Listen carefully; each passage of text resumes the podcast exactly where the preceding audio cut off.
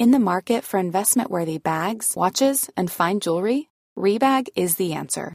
Rebag is a luxury resale platform where each piece is carefully inspected by experts to ensure quality and authenticity. Use Rebag to buy and sell finds from the world's top brands, including Louis Vuitton, Chanel, and Cartier. Head to Rebag.com to get 5% off your first purchase with code REBAGNEW. Shop today at Rebag.com. That's R E B A G.com. And use promo code REBAGNEW for 5% off your first purchase.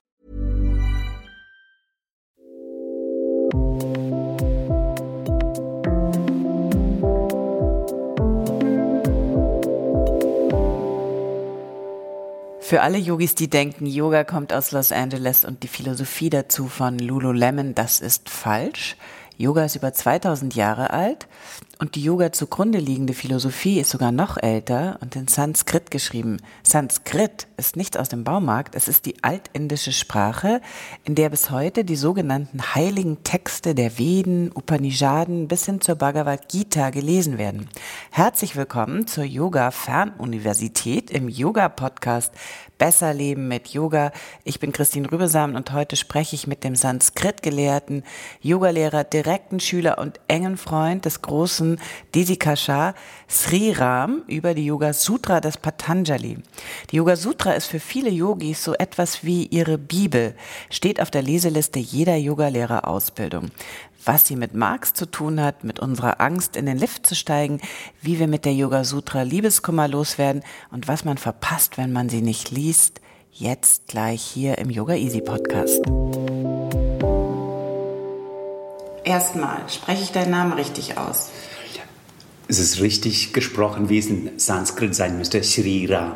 Shri Ram. Mhm. Allerdings komme ich aus äh, Tamil Nadu. Wir in unserem Dialekt, äh, in unserer Sprache äh, Sri gibt es nicht, deshalb heiße ich Sri Ram. Sri Ram. Ja, genau.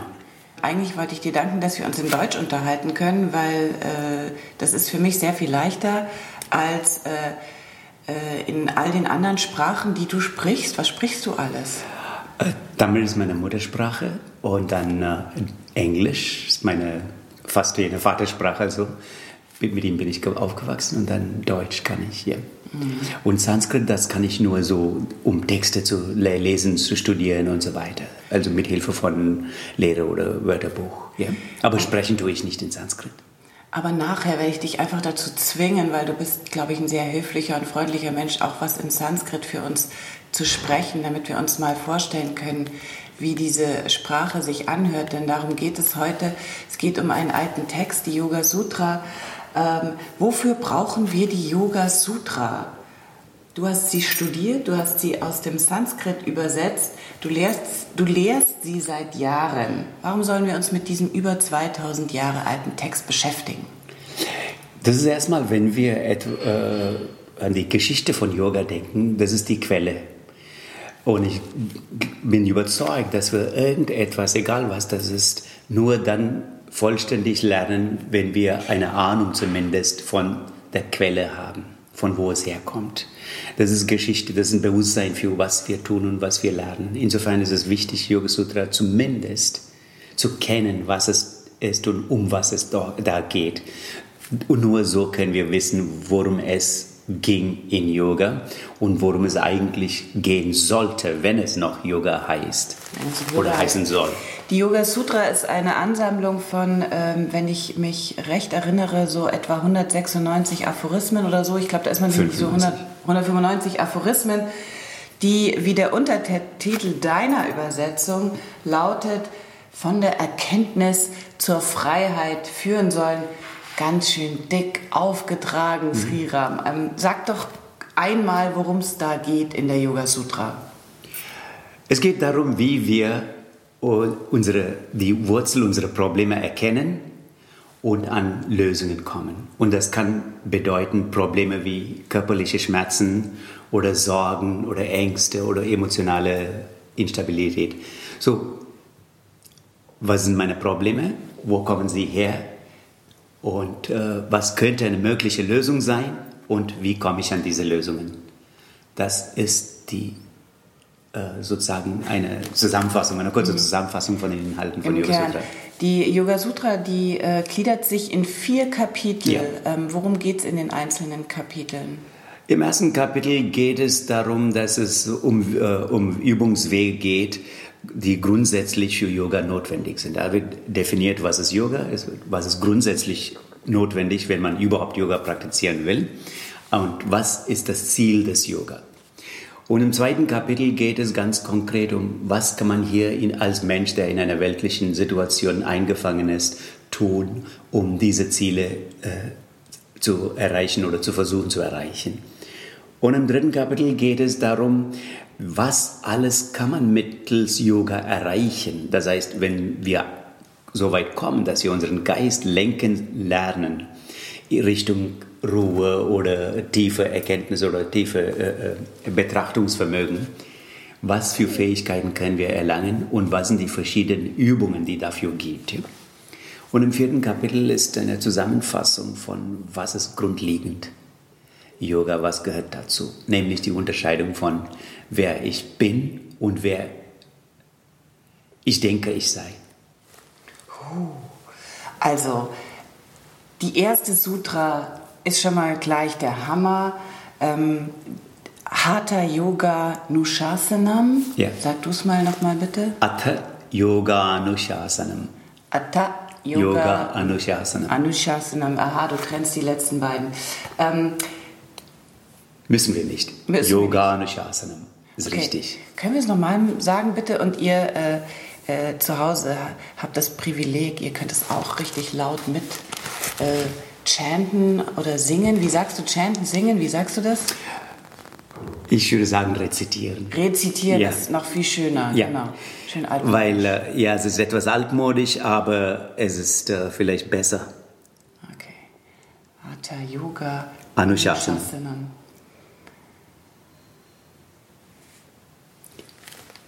So, in diesem ersten Sutra geht es darum, dass wir sagen, man kann nur durch wirklich tun an Erkenntnis kommen. So Erkenntnis kann man nicht sitzend sozusagen äh, sich ausdenken oder, oder äh, über Reflexion erreichen. Man muss mit der Hand, mit den Händen rein in die Sache, bevor man etwas äh, wirklich erkennen kann.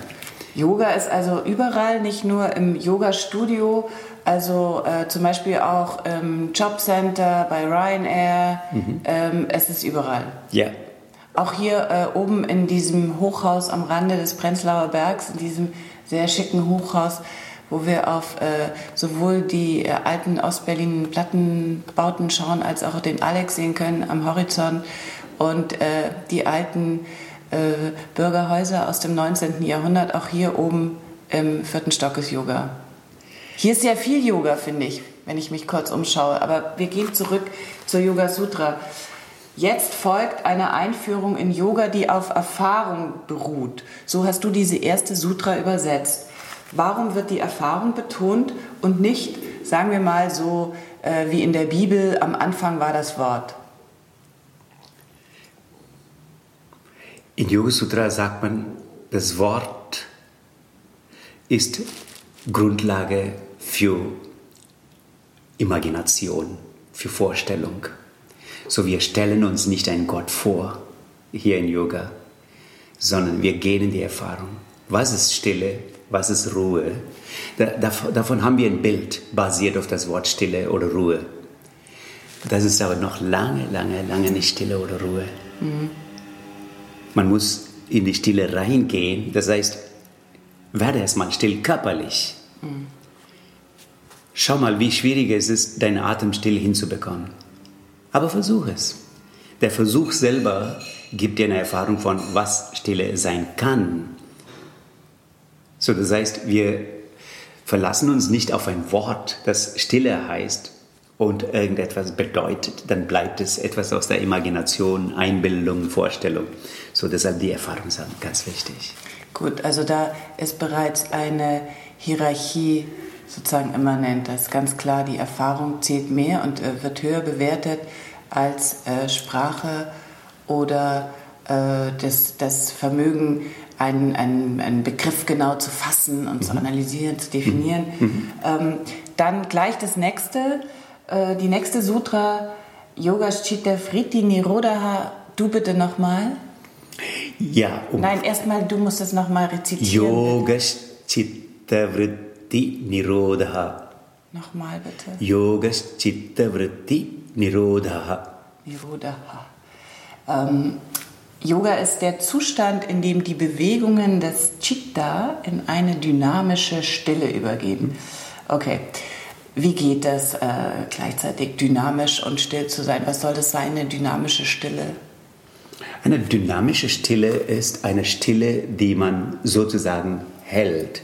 Zum Beispiel, äh, du hast äh, äh einen Ball, der ständig rollt. Im Rollen kann es auf einer sehr stillen Art und Weise rollen. Ein Ball aber kann auch stehen in einem Ort und dann ist er still. So, wir reden nicht von so einer Stille, weil der Geist kann nicht still sein wie ein Ball, der still steht irgendwo.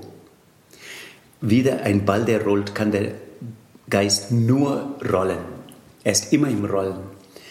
Aber in diesem Rollen kann ein Zustand von Ruhe, Stille, von Harmonie oder Gleichmäßigkeit geben oder es rollt auf so eine Art und Weise, dass es den Eindruck erweckt, da bewegt sich gar nicht.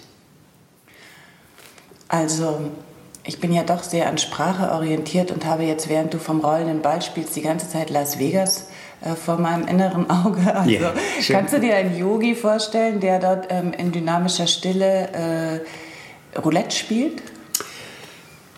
Gut, wir haben in Las Vegas, dann erinnert man sich sofort an den Pokerfaces, was so sozusagen das Wichtigste ist. Äh, aber ich denke, Pokerface hat auch etwas, was sozusagen äh, äh, wie Yoga anmutet. Aber der Unterschied zwischen Pokerface und Yoga ist, in Pokerface, du bist äußerlich total still, man merkt an dir gar nichts aber innerlich ist voller Regung. Ja? Oh, ich gewinne, ich muss gewinnen und so weiter. Mhm. So, das ist innerlich nicht still, äußerlich total still. So hier ist die genau, Stille geht viel, viel mehr in viele mhm. tiefe Schichten in einem rein. So das ist ein Unterschied. Also das heißt, wenn ich Yoga äh, praktiziere, in so einen Ort reinkomme, es ist schon äh, enorme Widerstandsfähigkeit oder innere äh, Verwurzelung oder innerlich verwurzelt sein notwendig, dass ah. man das machen kann. Aber es geht. Wir müssen vielleicht nicht nach Las Vegas in einen, äh, in einen Spielsalon gehen. Wir können auch in einen Kaufhof hier gehen und äh, ähnlich empfinden oder in der U-Bahn oder. Genau, also wenn wir jetzt hier in, äh, in am, am, Flughafen anstehen oder in einem Kaufhaus sind oder so, dann äh, merken wir natürlich, dass äh, diese innere Stille direkt flöten geht. Ja? Große innere Unruhe, Panik bricht aus. Ich würde denken, bei mehr Leuten, als sie es selber wissen, vermutlich. Ähm, Yoga versucht trotzdem noch ein paar Attribute für diesen yogischen Zustand, den, der in diesem zweiten Sutra äh, beschrieben wird. Ja? äh, nochmal äh, zu, zu sagen. Also beschreib doch mal diese Stille, diese dynamische Stille. Es ist ein äh, Zustand, würde ich sagen, in dem ähm, äh, wir still sind, aber Stille ist ja eine subjektive Empfindung. Das kann eine Einbildung sein. So diese Stille ist nur dann bestätigt, wenn ich ein ruhiger Betrachter bleibe. Das heißt, das, was sich vor mir präsentiert, die kann ich sehen, so wie es ist. Nicht mit meinen Einbildungen und äh, äh, meiner Geschichte oder meinem Gedächtnis äh, besetzt. So, Stille ist ein Zustand oder Yoga ist ein Zustand, in dem wir still sind und gleichzeitig wach. So, das heißt, wenn ich still bin in einem sehr umtriebigen Umfeld, das kann eine Stille sein, wo ich meine Augen zu bzw. auch offen habe und mich völlig zurückziehe von der Umgebung und sagt, äh, ich bin nicht Teil von dem allem. So, das ist eine Stille, das ist eher Ruhe, entspannt sein. Yoga ist nicht das. Yoga ist so in ähnlicher Weise ruhig bleiben, Anders aber Augen offen oder Augen geschlossen, dass wir bereit sind für oder offen sind für das, was vor einem ist, ob es innerliche Gedanken sind oder äußerliche Bilder. Also das, sind in keiner Weise passiv. Wir sind nicht keine, keiner Weise passiv, aber wir lassen uns nicht in Aktivität pushen oder reinzwängen von Impulsen von außen. Mhm. So ist es möglich. Man kann ein guter Betrachter bleiben. Und wenn man ein guter Betrachter bleibt, ist man still. Wenn man betrachten muss, gut betrachten muss, müssen wir eher still werden. Könnte man sagen, dass man äh, selber äh, den, den Abstand definiert und selber in der Hand hat, wie nah man an die Welt ranrücken möchte? Geht es auch darum?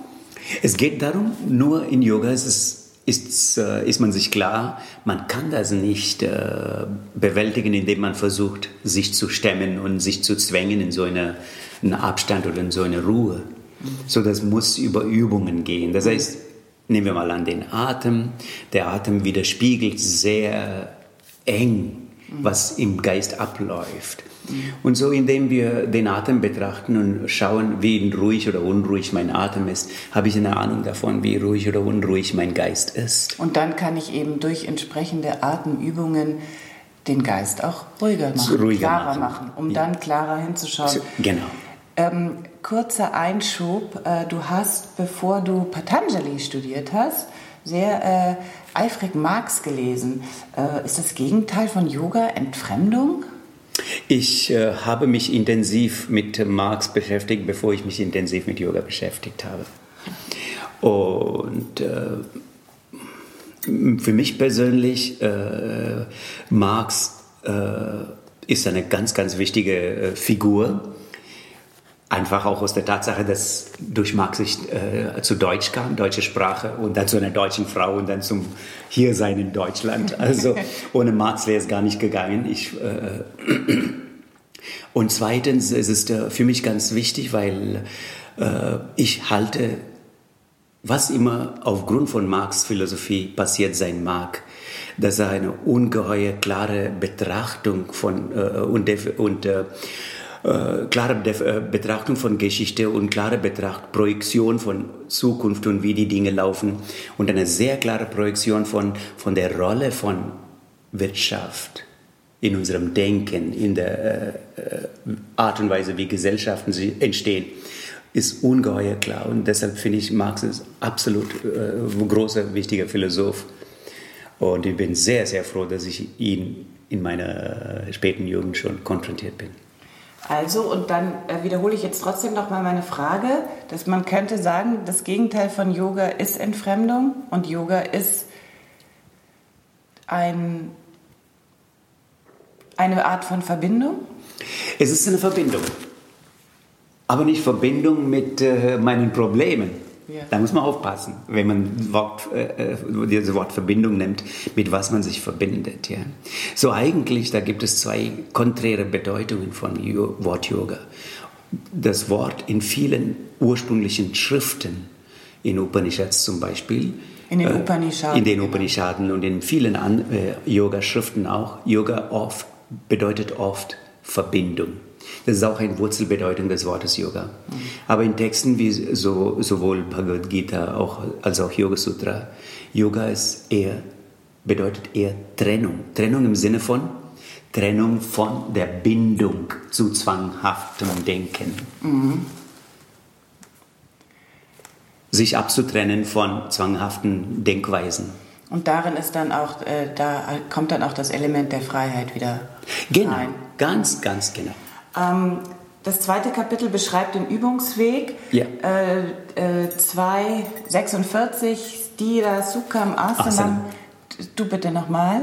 Stira Sukham Asanam.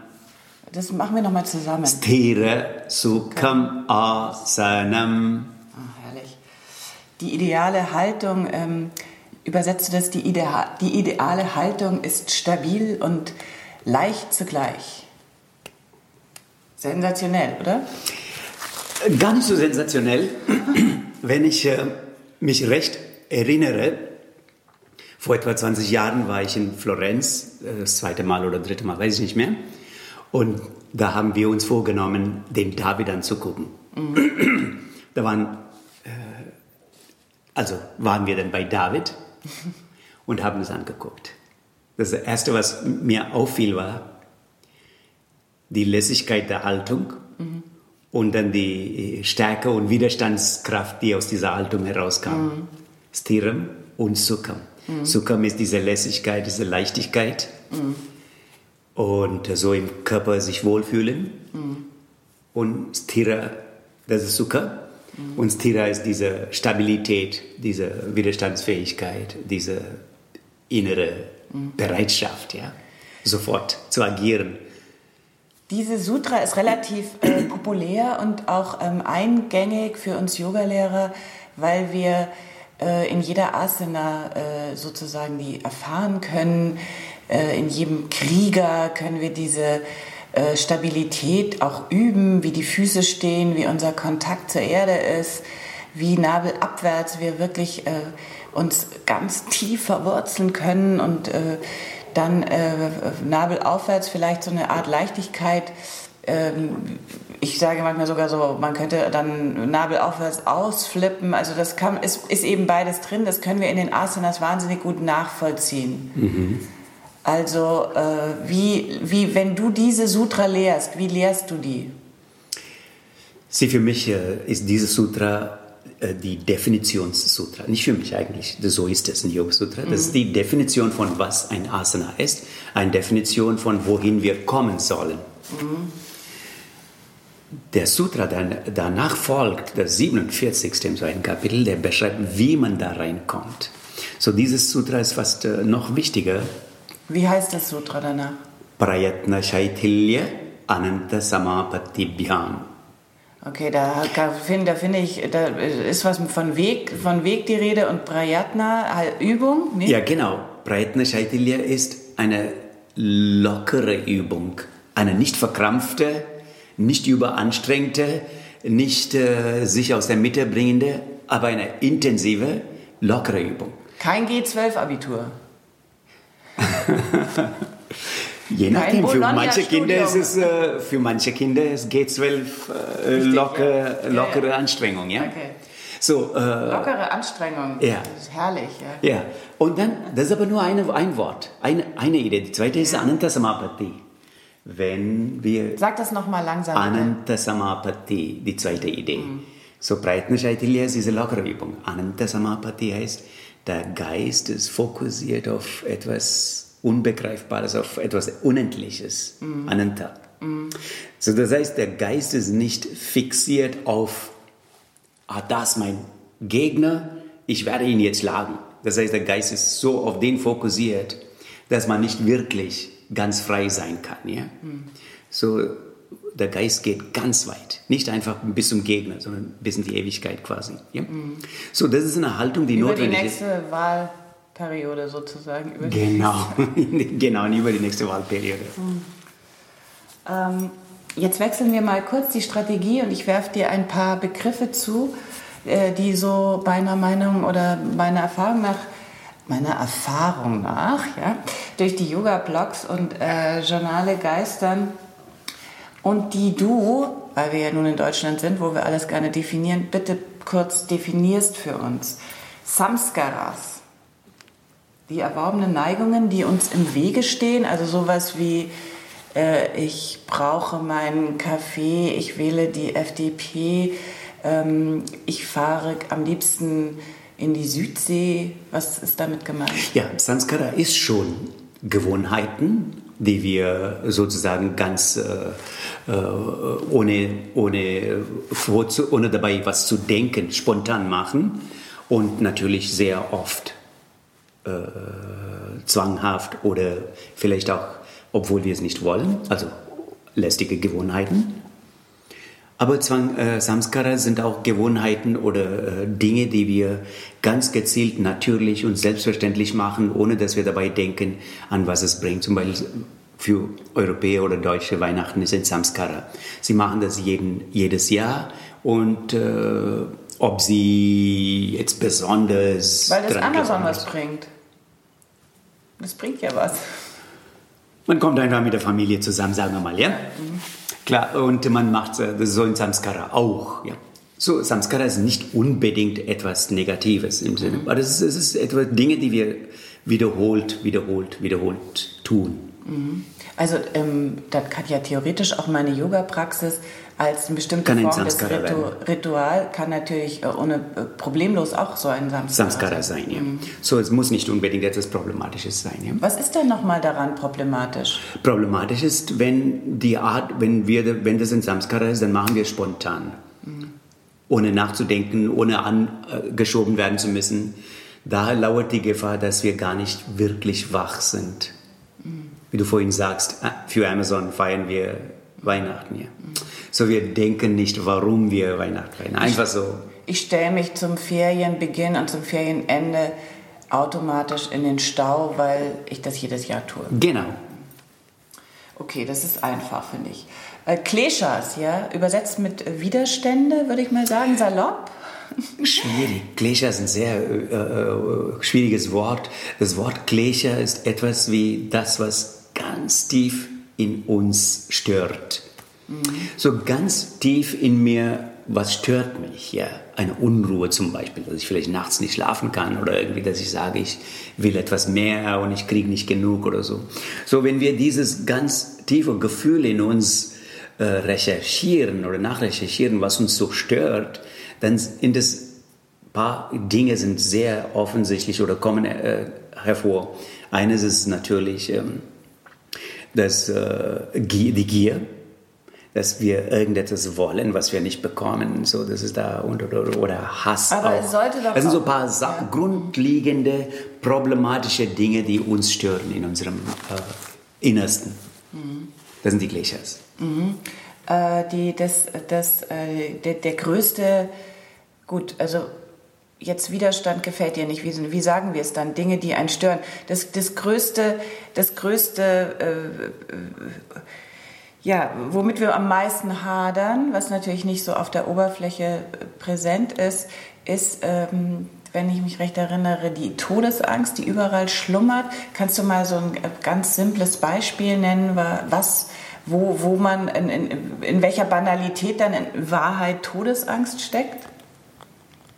Todesangst äh, kann darin stecken, dass ich äh, sage, oh, ich gehe nicht in den, komme nicht in den Aufzug rein oder ich gehe irgendwo hin, weil es äh, nur mit einem Aufzug hochgeht. Ja. So klar, wir sterben hundertprozentig nicht, wenn wir in den Aufzug gehen. Ja, das ist sehr, sehr, sehr unwahrscheinlich, dass es passiert. Aber trotzdem ist die Angst da.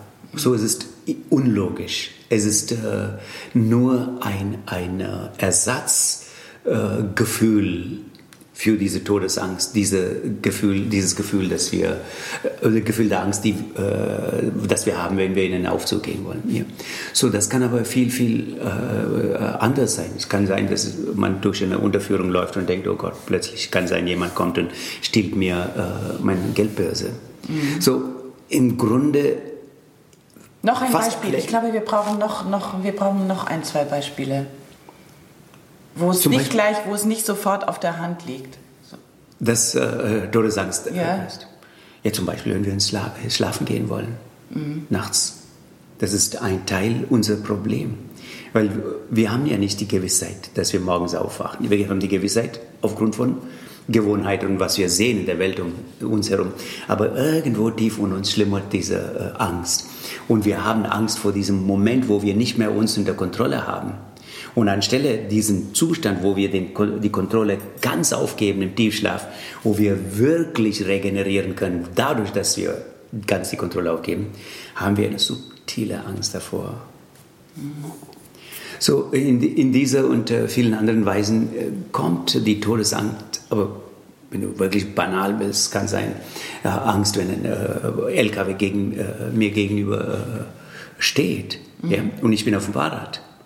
Nein, das ist äh, äh, eine relativ berechtigte Angst. Nee, ich meine, aber das LKW steht. Der LKW steht, ja. Und man, Er steht, Ja. trotz- ja, ja. Und trotzdem, und äh, wir haben da Angst. So, das ist äh, sehr, sehr, sehr äh, präsent in allen möglichen Situationen. Das klingt aber so, als ähm, äh, das klingt ja so, äh, als müsste man, um, um diese Ängste zu überwinden, einerseits ähm, ganz logisch, rationell äh, einfach sie ergründen, woher sie kommen und dann auch mit so Mitteln wie Statistik und Erfahrung einfach dagegenhalten und andererseits so wie äh, beim Thema Schlaflosigkeit, das ja äh, Millionen Leute plagt, auf schlimme Weise, genau das Gegenteil machen, eben gar nicht äh, mit Ratio kommen, sondern einfach dieses ähm, berühmte Loslassen. Ja, also Bilder mit Bildern, ja, mhm, genau. Über 600 Yoga-Videos und vor allem auch großartige Programme bei Schlaflosigkeit mit den besten Yogalehrern in Europa findest du auf Yoga Easy, dem Online-Yoga-Studio. Du kannst uns zwei Wochen gratis und yogisch unverbindlich testen. Einfach auf www.yogaeasy.de slash podcast Gutschein gehen und den Gutschein dort einlösen.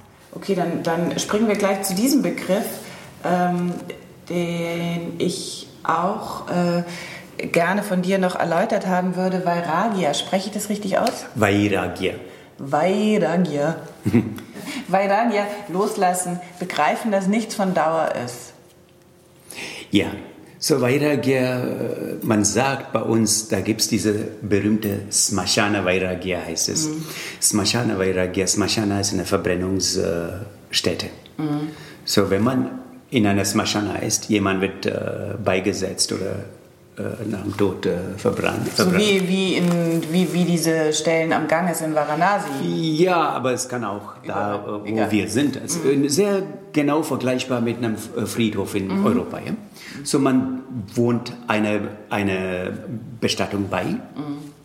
und alle sitzen, oder Entschuldigung, alle stehen still und, und der Sarg wird niedergesetzt.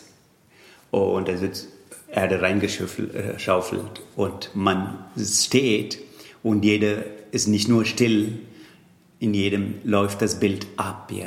So ist das Leben.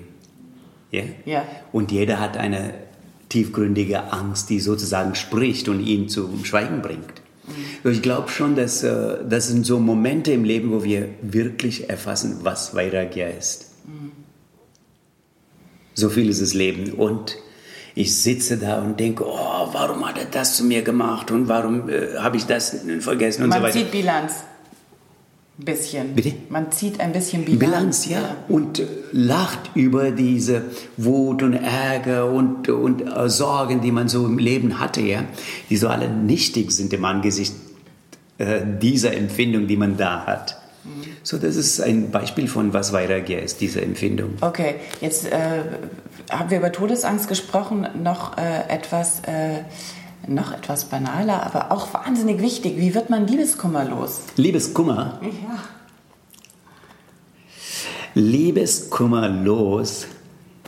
Sie, äh, ja, also ich würde sagen folgendes.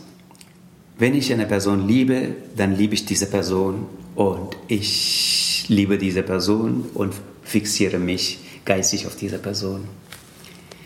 Aber das ist nicht das Wesen der Liebe, weil wenn ich eine Person sehr intensiv liebe und das heißt, es wächst in mir Liebe, diese Liebe muss spürbar sein für viele, viele andere.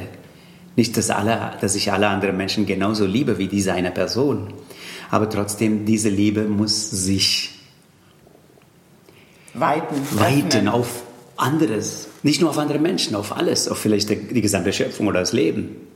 Und äh, Liebe ist oft so fixiert auf die Person, auf das Gegenüber, in die man sich verliebt, dass es immer ein äh, massives Problem wird, wenn man das verliert.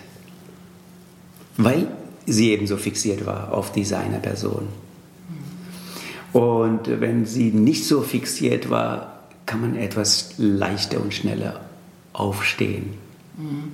Ist vielleicht auch manchmal, manchmal ist diese Liebe vielleicht auch gar nicht mal fixiert auf diese andere Person, sondern auf die Vorstellung, dass diese Person einen auch zurückliebt und dann ist, äh, ist die Fixierung im Grunde auf sich selbst gerichtet. Dann hat man wahrscheinlich sowas wie Narzissmus oder so. Genau, das kann natürlich ja. sein. Ja, ja.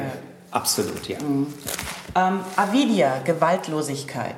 Ahimsa. Äh, Entschuldigung, Ahimsa, Aha. Ahimsa, Gewaltlosigkeit, zu Avidya kommen wir gleich. Ahimsa, Gewaltlosigkeit. Gibt es da noch was dazu zu sagen? Ja, da gibt es äh, in ähm, Bhagavad Gita äh, ein ganz äh, tolles Bild von Ahimsa. Du gehst in die Welt, ohne Angst zu haben von, vor irgendjemand, aber gehst auch so in die Welt, dass niemand vor dir Angst haben muss. Mhm. So dass ich, äh, äh, äh das wäre eine einfache Antwort, wie man Gewaltlosigkeit praktizieren kann. Ich bin eine äh, Schullehrerin oder Schullehrer. Ich habe keine Angst vor den Kindern, aber ich verhalte mich so, dass die Kinder auch keine Angst vor mir haben müssen. Dann bin ich gewaltlos. Ahimsa ist äh, für viele Yogis auch äh, so eine Art äh, äh, Erklärung dafür, dass sie vegan oder vegetarisch leben. Sie wollen keine mhm. ähm, Gewalt gegen Tiere ja. ausüben. Attila Hildmann, ein äh, Superstar unter den Köchen, der vegane Kochbücher schreibt, große Veganer, der große bekannte deutsche Veganer, äh, hat zugegeben oder gibt sogar damit an, dass ihm die Tiere eigentlich egal sind. Er will einfach nur vegan leben, weil, ihm, weil er dann hübscher ist und äh, äh, sexy aussieht. Ja? Also ist Ahimsa nur was wert, wenn man es bewusst macht oder ist es egal? Also ich würde fast äh, das Gegenteil behaupten. Im Sinne, wenn wir anschauen, was Tieren angetan wird und dadurch nicht nur Tieren, auch Menschen und auch dem Planeten, äh, Planeten angetan wird, finde ich es total toll, dass so viele Menschen äh, äh sich vegan ernähren und dass das Veganismus so sich verbreitet. Finde ich total gut. Aber wir haben alle einen Preis dafür, den wir zahlen müssen, wenn wir zu lange und zu nach äh, äh, nachhaltig uns nur vegan ernähren, weil ich glaube, dass vegane Ernährung gewisse notwendige äh, Stoffe für den Körper und für unser äh, Wohlsein äh, nicht hat. Das heißt, äh, laut Ayurveda oder indischer Medizin oder ähnliche Kochkunst oder Kochlehren wäre es sehr problematisch, total vegan zu leben. Wie lebst du denn?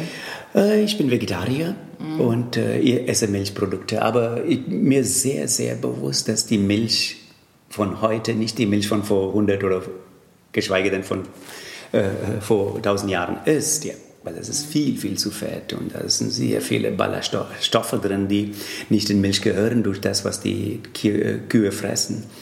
Und äh, wir konsumieren außerdem viel, viel, viel zu viel Menge an Milch. So ist es Milch und dann Butter und dann Käse und etc. etc. Mhm. So es ist die Menge, die das Problem ausmacht. Und äh, ich glaube nicht, dass man ganz lange, wie ein ganzes Leben lang nur vegan essen, äh, sich ernähren kann und äh, dass es immer gut gehen kann. Aber gut, wir essen alle so viel Junk. Mhm. Wegen veganem Essen werden wir uns nicht äh, äh, mehr Probleme einhandeln. Ja, aber ich bin nicht überzeugt, dass veganes Essen einen schlank oder sexy macht. Mhm vielleicht vorübergehend. Aber also äh, dann hängt dieses äh, Ahimsa, was sozusagen ein, äh, eine Grundlage ist für so einen yogischen Lebensstil, unmittelbar zusammen mit dem nächsten Begriff, den ich vorhin schon genannt habe, Avidya, falsches Wissen, richtig übersetzt? Ja. Mhm. Da steckt äh, äh, einfach sprachlich drin äh, Sehen, Video oder und A, die, das äh, A Privatimum, mhm. also die, ja. negative, negative, Form, mhm. falsches Wissen. Äh, falsches Wissen, ähm, was ist falsches Wissen? Fake News? Fake News. No.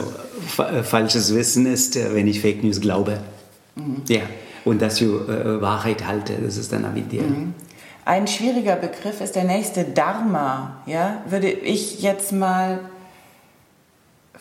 wahrscheinlich sicher, äh, sicherlich falsch mit Pflichtbewusstsein übersetzen, aber es gibt ja auch, glaube ich, eine ähm, weitere Komponente in diesem Begriff, dass man eben nicht nur seinen Job erfüllt, sondern auch das Richtige macht oder Hilfe. Nee, ich glaube, da gibt es ein schönes äh, Wort, äh, das äh, in Deutsch auszudrücken ist, ich würde sagen, Aufgabenbewusstsein. Ich sag's deshalb, weil Pflicht. Das ist aber nicht kein schönes deutsches Wort. Das ist ein zusammengesetztes Gesetztes Wort. Substantiv. Das ist jetzt nicht so schön. Schön, Entschuldigung, du hast recht. Es ist ein ja, zusammengesetztes Substantiv, von mir zusammengesetztes Substantiv. Und äh, stimmt. Aber das Wort Aufgabe ist dennoch gut, weil ähm, äh, Pflicht hat immer diese Konnotation von man ist dazu gezwungen. Finde ich nicht. Also es gibt ja auch die eigenen Pflichten, wie sie Kant formuliert hat, dass man mhm. selber sagt, das und das ähm, möchte ich machen oder muss ich machen, weil ich das so mhm. wichtig finde. Genau, dann äh, wenn wir äh, von, äh, klar, es, ich denke, es ist auch in der deutschen Philosophie, auch bei Schopenhauer oder so, ja, dass man nicht unbedingt wollen kann, ja, was man möchte, ja das, äh, das ist einem, oder was man, äh, was man will, das mhm. ist einem gegeben, ja, oder was man kann. Ja. Moment, das habe ich nicht verstanden, dass man, man nicht unbedingt kann nicht, wollen Beispiel, kann, Man kann man nicht will? wollen, was man kann, zum Beispiel, ja.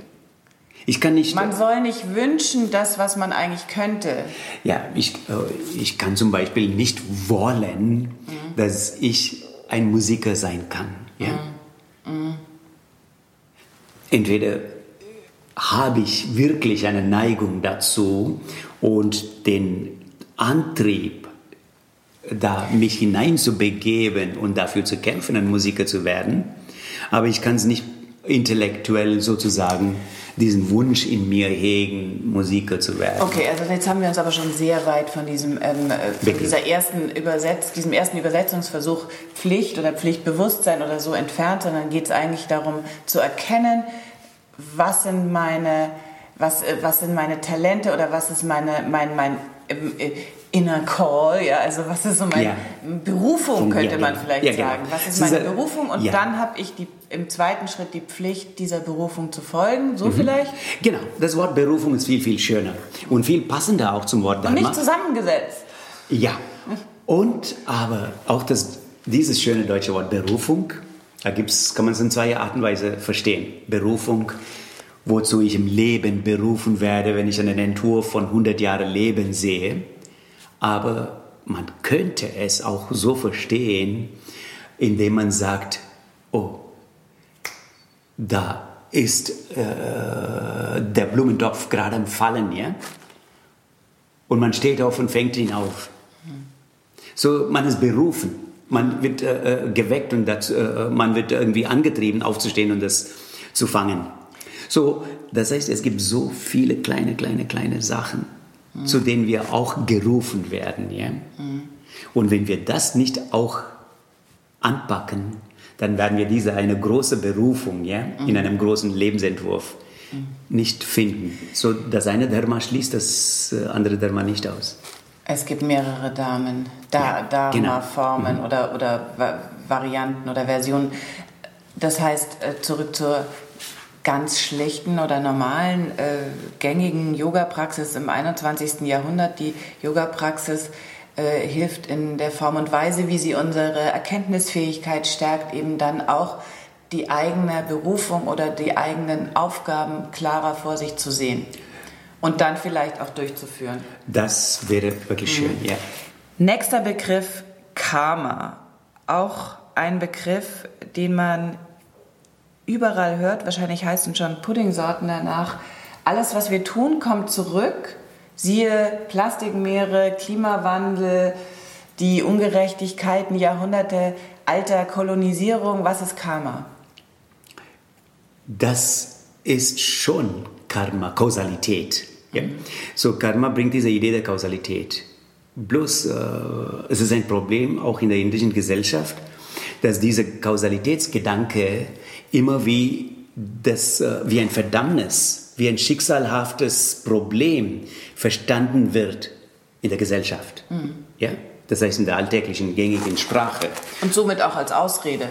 Und so nicht nur als Ausrede, als Ausrede, und so ist auch dieses Wort und seine Bedeutung in Europa gewandert, in Duden und überall. Mhm. So, eigentlich das Wort Karma in Yoga, in Bhagavad Gita zum Beispiel, wo Karma-Yoga-Begriff geprägt wurde und was im Bereich des Yoga ein ganz wichtiges Wort ist. Es geht darum, was kann ich an Karma, an Handlungen angehen oder anpacken, so dass ich neue Denkmuster in mir entwickle. Wie kann ich mein, mein Handeln anders gestalten, so dass ich auch menschlich mich anders entwickle?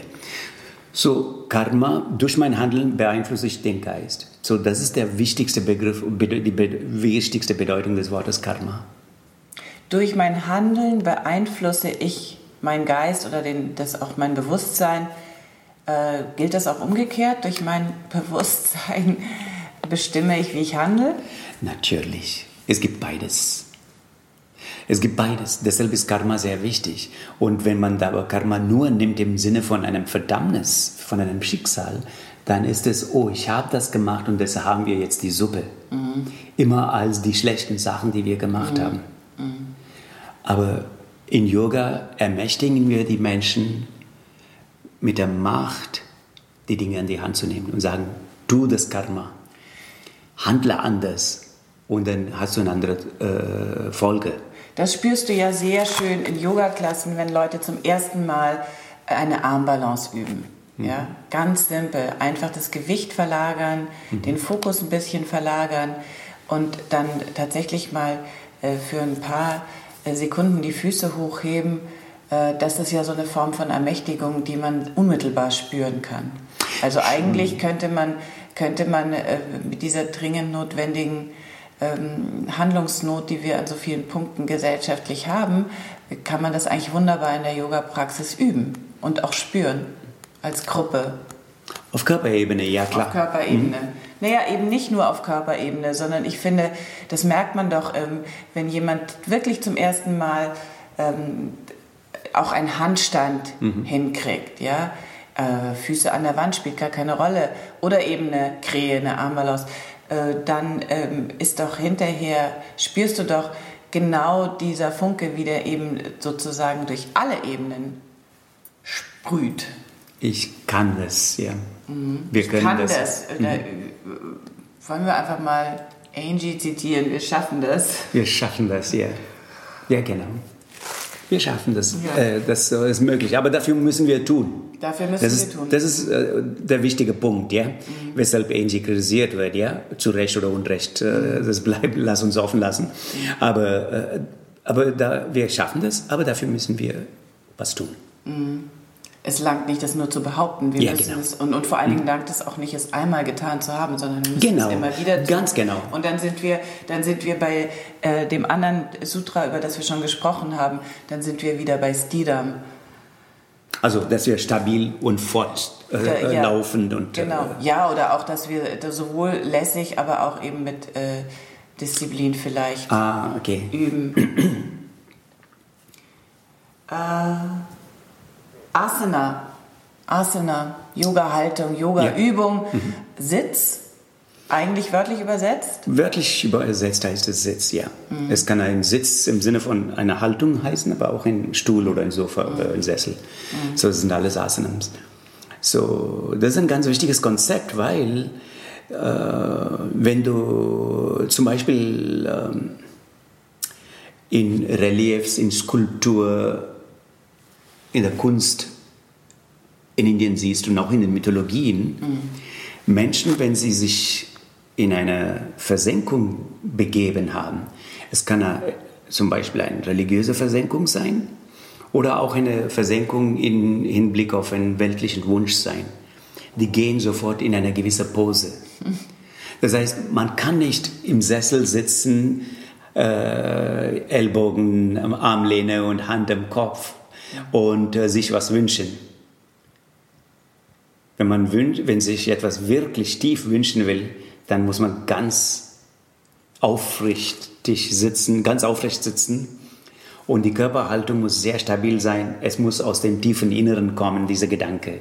So, das heißt, die Körperhaltung ist ganz wichtig, wenn du ganz äh, tiefgründige Sachen andenken, denken oder überhaupt tun willst. Deshalb ist Asana eine ganz wichtige Idee in der indischen Kultur gewesen. Das ist auch wirklich eine äh, ganz schlichte, umwerfende Ansicht, dass du im Grunde deine Yoga-Praxis schon einfach im Meditationssitz, wie du den Sitz findest. Also im ersten Schritt zur Meditation, finde deinen Sitz, kannst du eigentlich äh, schon, da ist schon alles drin. Genau. Wie du dich hinsetzt, wie du dich aufrichtest. Mhm. Und das kann man ja auch Leuten, die sagen, nee, also Yoga ist nicht für mich so und ich mache lieber äh, äh, Crossfit, äh, was auch immer, Ding. kann man ihnen sagen, setz dich einfach, ähm, jetzt atme mal und nutz die Atmung, um dich aufzurichten. Und da muss man eigentlich auch gar nicht mehr sehr viel sagen. Das spürt dann jeder. Äh, CDs, ja? CDs? CDs. CDs. Sag's nochmal. Siddhi. Siddhi. Ja. Äh, übersetze ich jetzt mal äh, auch wieder sehr oberflächlich mit den Geheimwaffen im Yoga, das, was jeder haben will. Richtig? Oder ist das das, ist das, das was wir. Ja, oder ist das, das sind doch so. Wie sagst du denn? Besondere Fähigkeiten, ja. Okay, nenn mal ein paar für all die Leute, die äh, äh, deshalb Yoga üben wollen. Was, was, was winkt uns da? Was ist da zu ähm, gewinnen? Man kann äh, sozusagen andere Menschen sehr äh, eingehend verstehen, Empathie empfinden für sie zum Beispiel. Ja? Nicht jetzt im Sinne von, oh, ich verstehe und ich bin, aber wirklich fast sich rein hineinversetzen in die andere Person. Das ist aber nicht unbedingt eine Waffe, das kann auch eine ganz schöne Bürde sein, denn äh, du, du spürst dann das Leid der anderen so tief, äh, dass du dann eigentlich im zweiten Schritt schon wieder überlegen musst, okay, und wie geht es jetzt weiter? Das ist aber kein CD dann in dem Fall. Nein, das, das heißt, meine, meine, das ist wie, ich stecke meinen Kopf irgendwo rein, wo ich eigentlich hätte es noch gar nicht reinstecken dürfen. Ja? Mhm. Und das heißt, diese Fähigkeit, das heißt, diese Fähigkeit ist da, dass du da reingehen kannst, ist nur da, weil du sowieso einen großen Abstand, inneren Abstand hast. Ja? So dieser innere Abstand ist, der, ist die Grundlage für die Entwicklung eines solchen Siddhi. So ein Mensch, der dieses Siddhi hat, dass diese Fähigkeit, in sich in eine andere Person hineinzuversetzen, als ein Siddhi, diese Person kann da reingehen, ohne sich dabei zu verletzen oder sich dabei brüchig oder fragil zu machen. Das heißt, auch hier finden wir wieder diese äh, Grund, grundsätzliche oder, oder diese, die, die, diese wichtige Stabilität und Verwurzelung, die man braucht. Und nur von der aus kann man dann diese Fähigkeit kultivieren, kultivieren oder auch genau. üben. Ja, genau. Mhm. Und das ist keine... Äh, das sind keine Fähigkeiten, die man über die, die man über Überlegungen, Nachdenken und auch eine äh, intellektuelle Reflexion erreichen kann, sondern nur aus der Stille. Mhm.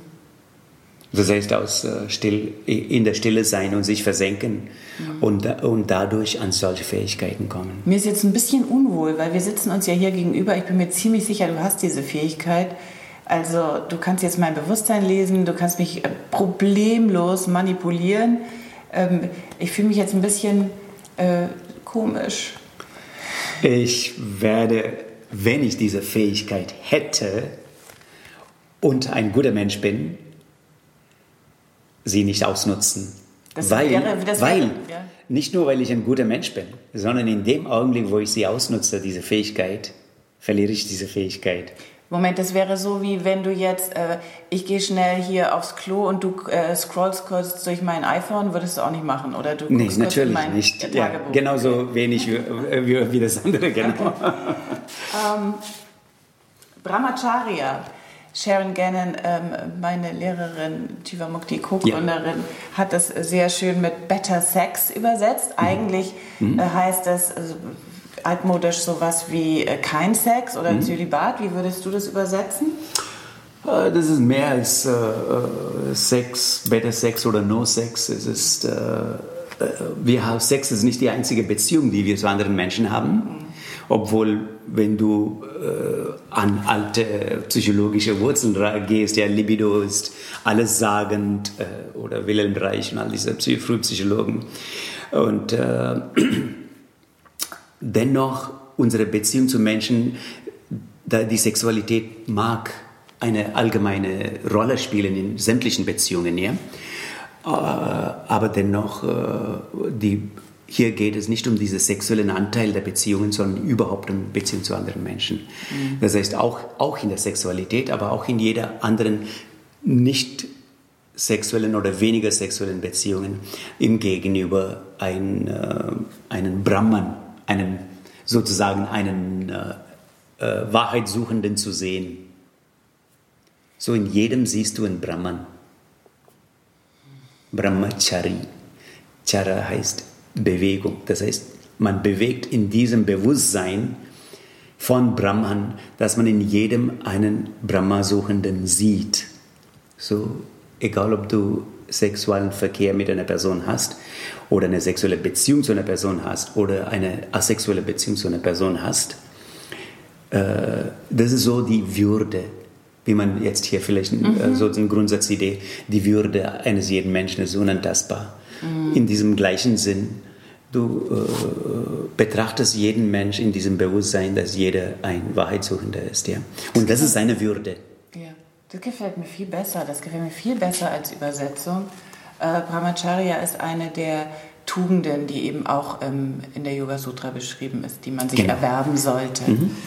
Ähm, das vierte Kapitel heißt Befreiung. Mhm. Nein, vorher müssen wir noch was anderes äh, kurz erklären.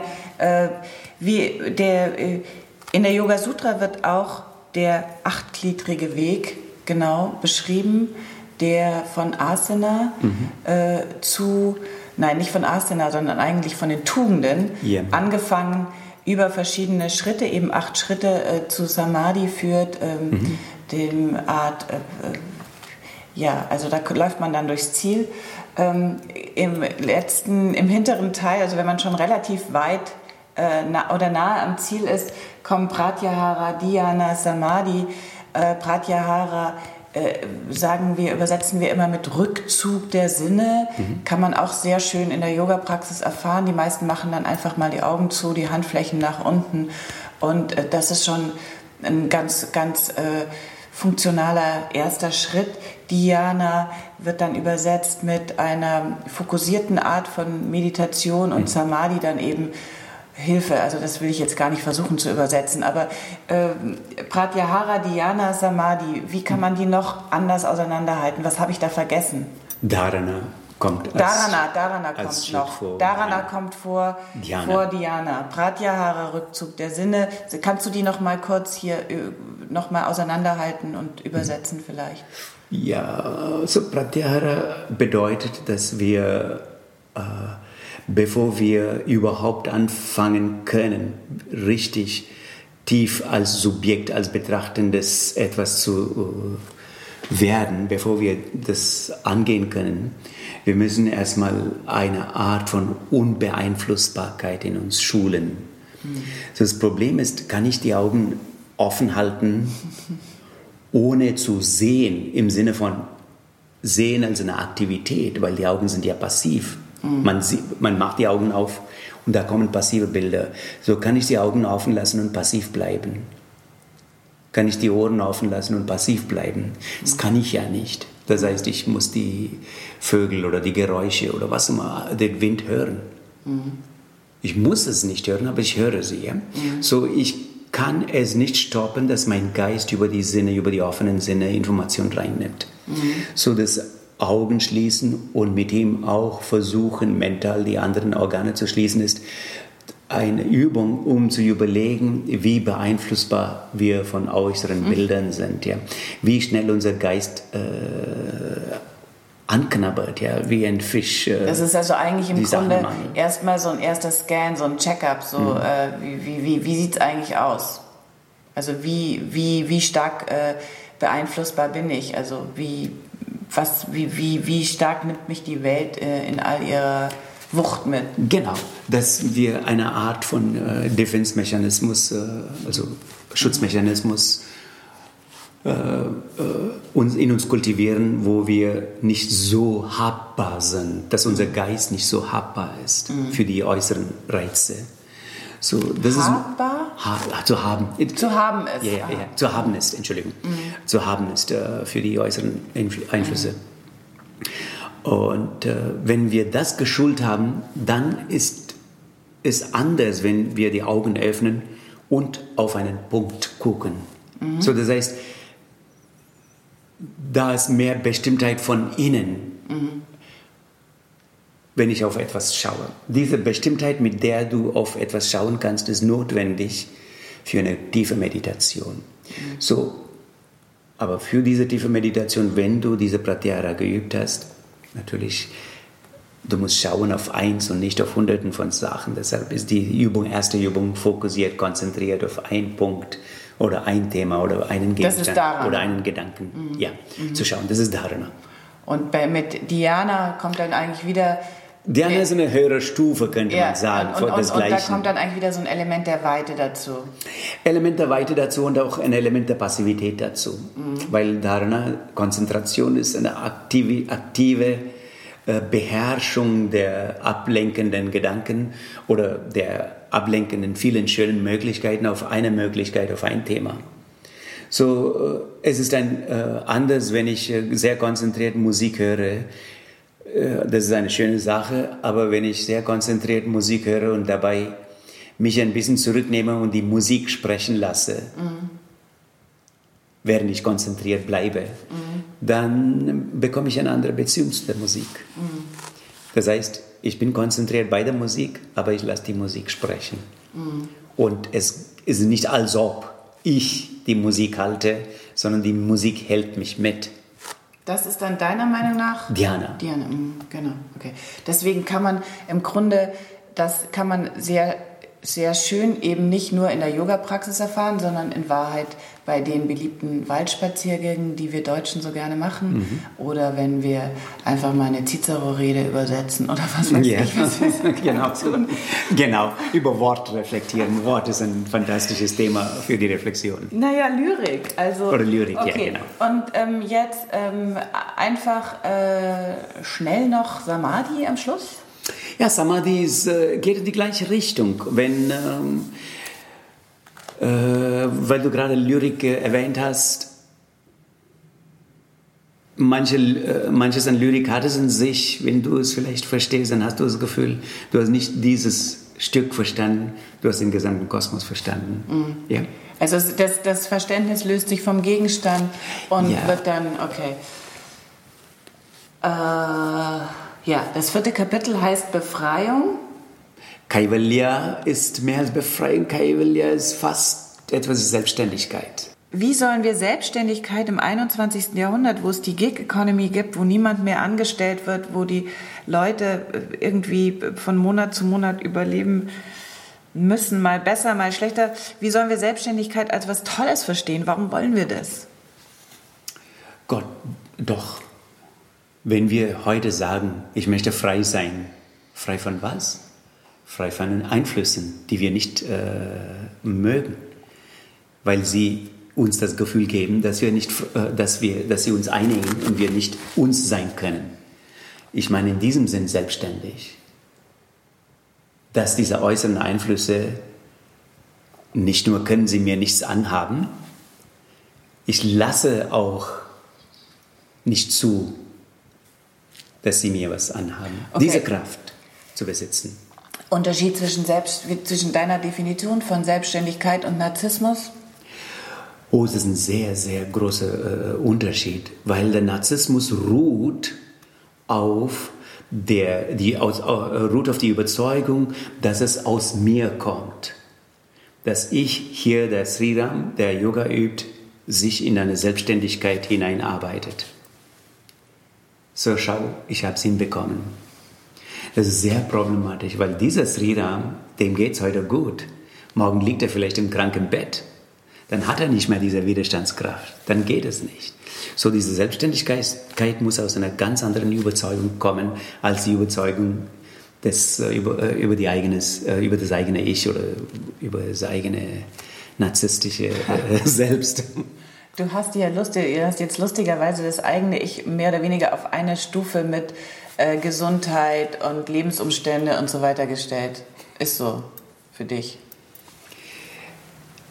Ja, äh, nee, ich meine, dass wenn wir äh, krank sind, können wir dieses, äh, äh, dieses ja, eigene Ich nicht so aufrecht halten. Es ist schwierig, mhm. weil es mir wehtut, dann fühle ich mich schlecht. Ja? Mhm. Auch wenn ich die, äh, die halbe Erde besitze.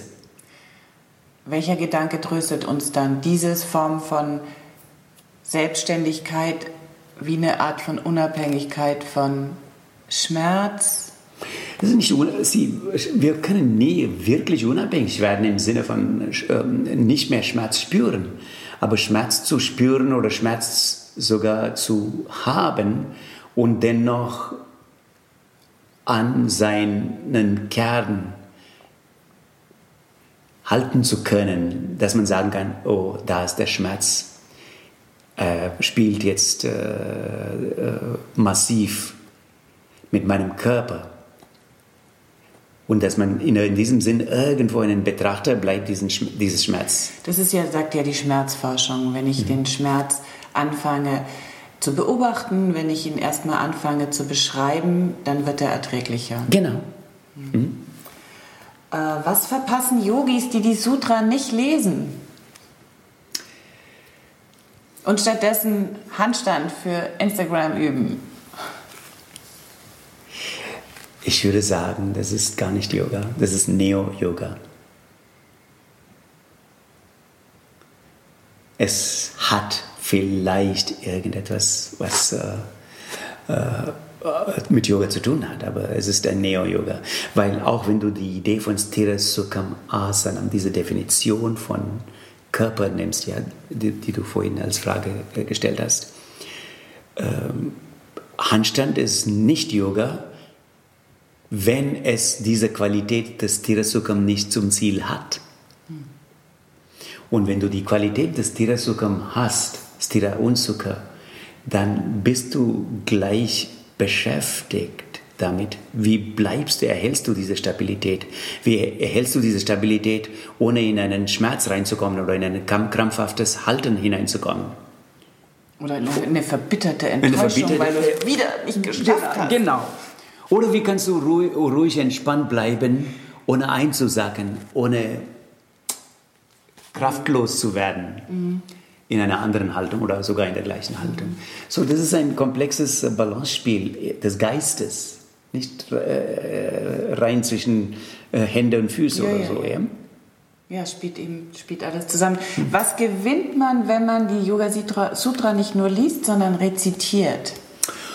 Das ist, wenn man sich mit dem Text eingehend auseinandersetzen will, auseinandersetzen will und äh, äh, ähm, dann ist es ganz gut, den Text auswendig zu kennen.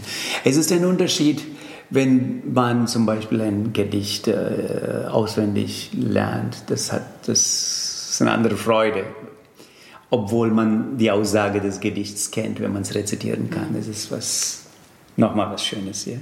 Okay, also für uns alle. Wir suchen uns ein paar Sutren aus, die uns besonders gefallen und die lernen wir auswendig. Zum Beispiel wäre es nicht schlecht. Ja, genau. das wäre eine gute Idee.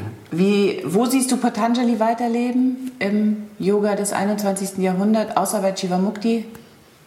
wo ist Patanjali heute zu Hause? Außer bei dir, bei Chivamukti? Ich meine, wirklich. Spielt er eine Rolle? Oh, das weiß ich nicht. Das kann ich gar nicht beurteilen, wer, bei wem Patanjali überhaupt äh, so äh, weiterlebt. Und äh, eins dürfen wir, dürfen wir nicht vergessen. Wir, in Indien haben wir nie diesen Text Patanjali genannt. Patanjali war der Verfasser, wir haben ihn Yoga Sutra genannt. Mm, mm. Und wir nennen es weiterhin. Wenn ich mit indischen Kollegen spreche, dann reden wir von Yoga Sutra und nie von Patanjali. Hast du dir jemals eine Vorstellung davon gemacht, wer Patanjali war? Spielt diese Autorenschaft überhaupt irgendeine Rolle für dich? Ich glaube, diese Autorenschaft Nein, ist nicht wichtig. Ja. Es ist eventuell, es ist vielleicht auch wie bei Homer, in Wahrheit sind es mehrere, spielt keine Rolle, oder? Ja, genau. Okay. Mhm. Ähm, deine Lieblingssutra und bitte rezitiert.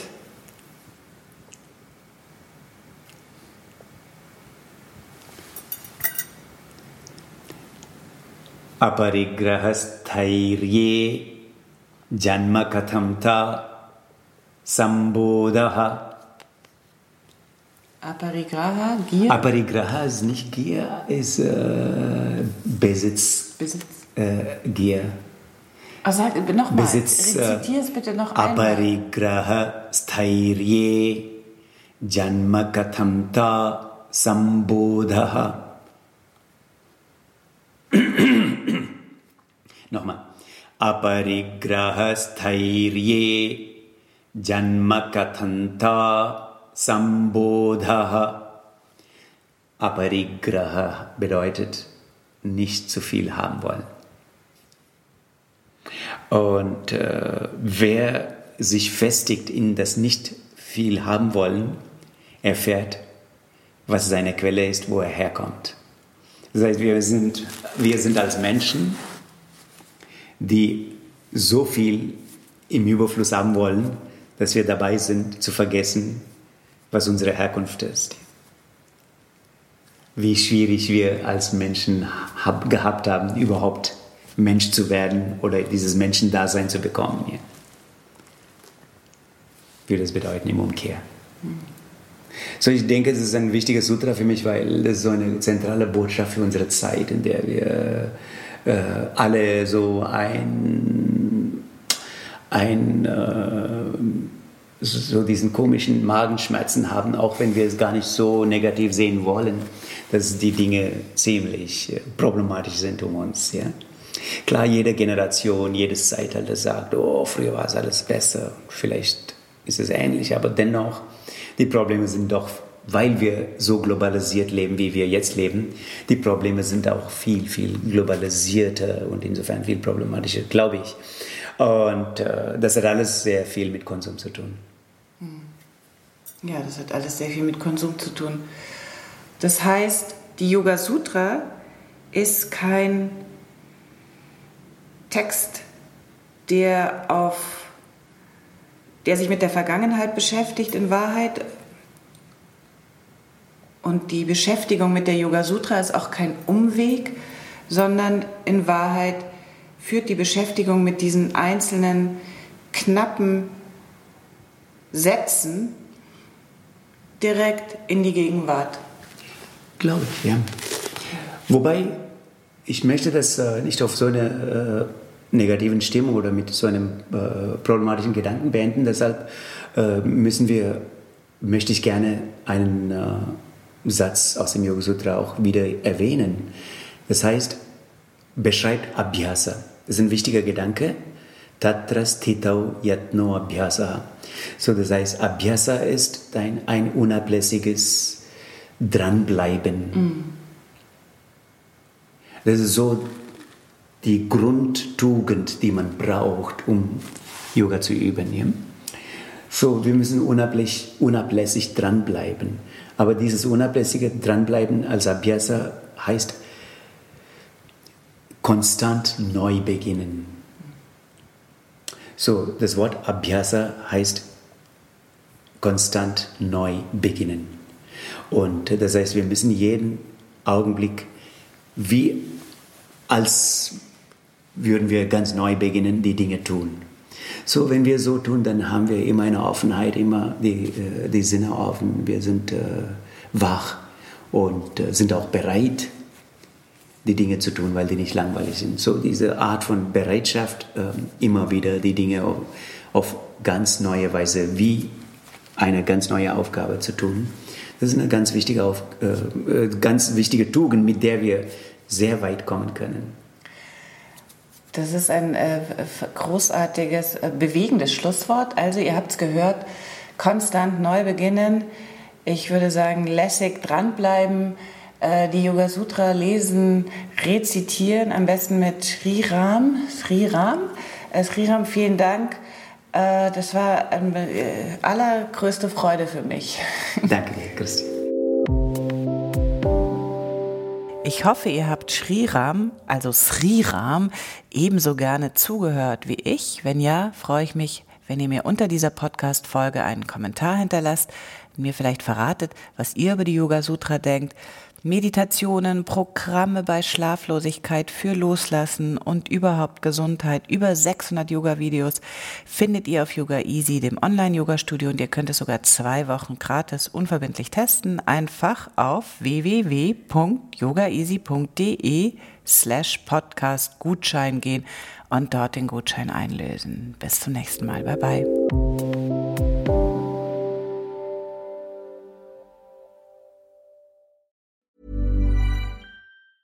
Ever catch yourself eating the same flavorless dinner three days in a row? Dreaming of something better? Well, HelloFresh is your guilt-free dream come true, baby. It's me, Kiki Palmer. Let's wake up those taste buds with hot, juicy pecan-crusted chicken or garlic butter shrimp scampi. Mm. Hello Fresh. Stop dreaming of all the delicious possibilities and dig in at HelloFresh.com. Let's get this dinner party started.